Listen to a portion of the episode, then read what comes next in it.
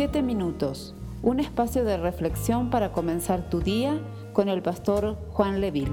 Número uno, el misterio de la piedad trata sobre la encarnación y la resurrección de Cristo. Vuelvo a repetir, el misterio de la piedad trata de la encarnación y la resurrección de Cristo. En primera de Timoteo capítulo 3 verso 16 dice, e indiscutiblemente grande es el misterio, misterio de la piedad. Y la primera parte dice, Él fue manifestado en la carne, vindicado en el Espíritu. Vamos a estudiar esas dos frases, manifestado en la carne, vindicado en el Espíritu. Las primeras dos líneas de este misterio de la piedad que está ahí enseñado en estas en, esto, en este versículo de Primera de Timoteo capítulo 3 verso 16, las primeras dos líneas enseñan sobre la encarnación y la resurrección de Jesús. Usted sabe que Dios se hizo hombre.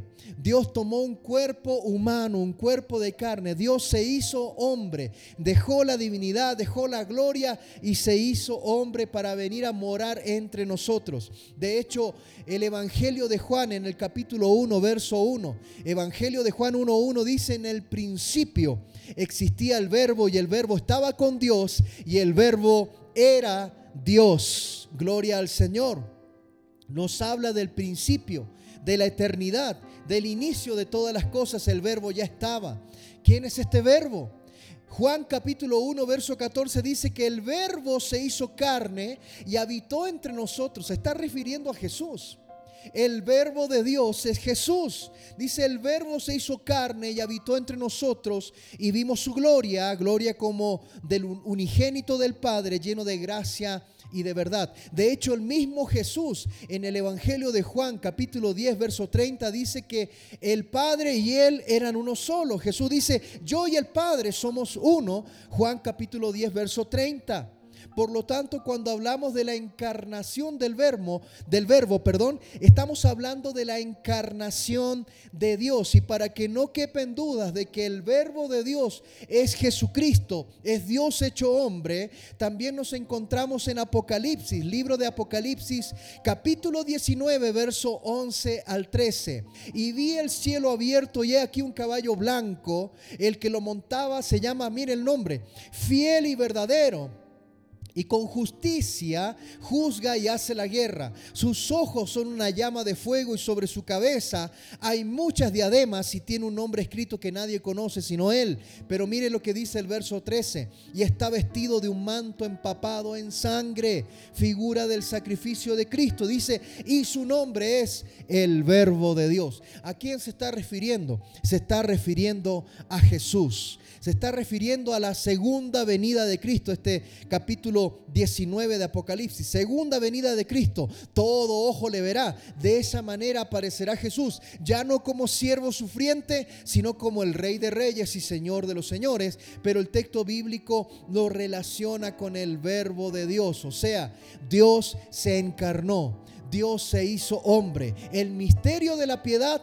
tiene que ver con que Dios se hace hombre para nuestra salvación. Dice también vindicado en espíritu. Vuelva nuevamente a primera de Timoteo capítulo 3 verso 16. Vindicado en espíritu. Significa, mis amados hermanos, que el Espíritu de Dios defendió. El Espíritu de Dios exculpó a Jesús. El Espíritu de Dios salió en defensa de Jesús, porque Él, el Cordero de Dios es santo, inocente, sin mancha. Por lo tanto, la muerte no lo podía retener. Es por eso que el Espíritu Santo de Dios hace resucitar el cuerpo de Jesús, hace resucitar a Cristo. Y usted recuerde que no resucitó solo en espíritu, sino que resucitó también en carne. Cuando Él aparece en estos días de Semana Santa, lo recordamos. Cristo aparece ya resucitado en medio de sus discípulos y la palabra del Señor nos muestra, nos enseña de que Él mismo les desafía y les dice, toquen mi costado, toquen,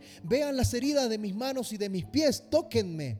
Ah, Tomás, eh, uno de sus discípulos, no estaba seguro. Él había dicho, hasta que yo no lo toque, no voy a creer. Bueno, Jesús le está diciendo, tóquenme tóquenme para que vean de que he resucitado. El Espíritu de Dios salió en defensa porque Cristo en esa santidad, en esa perfección, fue el sacrificio perfecto y la muerte no lo pudo retener. Hebreos capítulo 4, verso 15 dice, no tenemos un sumo sacerdote que no pueda compadecerse de nuestras flaquezas, sino uno que ha sido tentado en todo como nosotros, pero sin pecado. Por lo tanto, mis hermanos, la resurrección de Jesús es la prueba de que Cristo ha hecho un sacrificio acepto por Dios, acepto a la demanda de justicia de Dios y esto se nos imputa, se nos atribuye a nosotros, a los que hemos creído en Cristo Jesús como Señor y Salvador se nos atribuye a nosotros por creer en Él. Así que de tal manera, como dice Romanos capítulo 8, 11,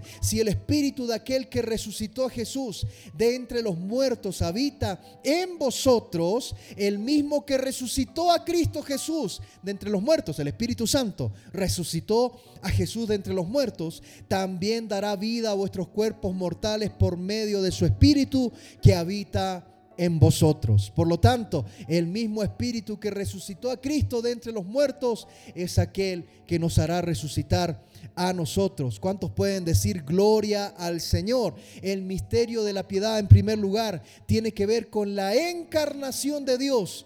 La encarnación de Dios y la resurrección tiene que ver de que Dios se hace hombre, vive entre nosotros, sufre las mismas penurias, las mismas tentaciones, pero sin pecado. Y es por eso que el Espíritu de Dios lo vindica, lo defiende, lo hace resucitar. De igual manera, todos los que hemos creído en Cristo Jesús, resucitaremos en el día postrero. Dale gloria al Señor ahí en tu casa. Esperamos ser de bendición para tu vida.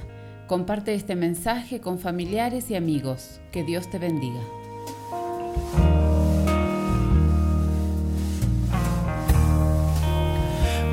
Puedo confiar en ti. Sé que aquí estás.